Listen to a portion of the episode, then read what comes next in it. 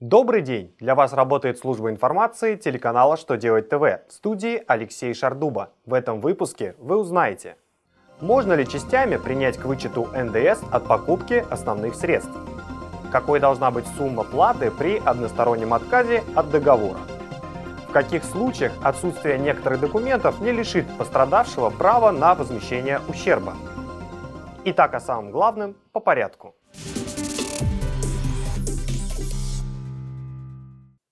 Минфин сообщил, что постепенно принимать к вычету НДС по одному счету фактуре, выставленному при приобретении основного средства, нельзя.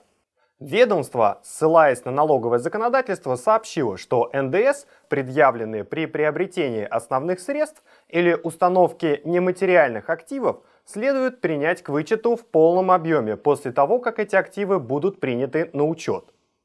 Однако Минфин отметил, что при этом нет необходимости принимать налог к вычету в том же периоде, когда активы приняли на учет. Воспользоваться вычетом можно в течение трех лет с этого момента.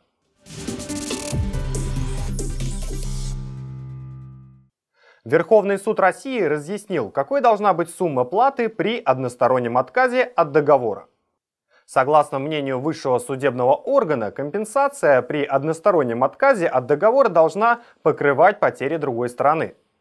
Верховный суд разъяснил, что произвольно понижать компенсацию за односторонний отказ нельзя, а ее минимальная сумма должна возмещать возможные потери и неблагоприятные последствия такого отказа для другой стороны.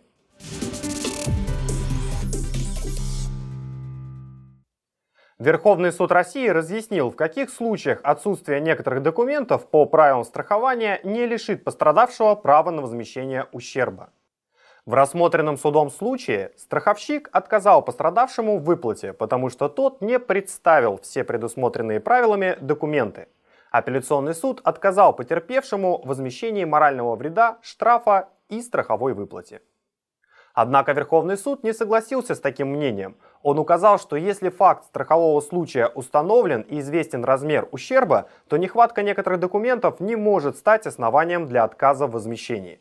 При этом страховую компанию за отказ в такой выплате нельзя наказывать, так как требования по комплекту документов не соблюдены.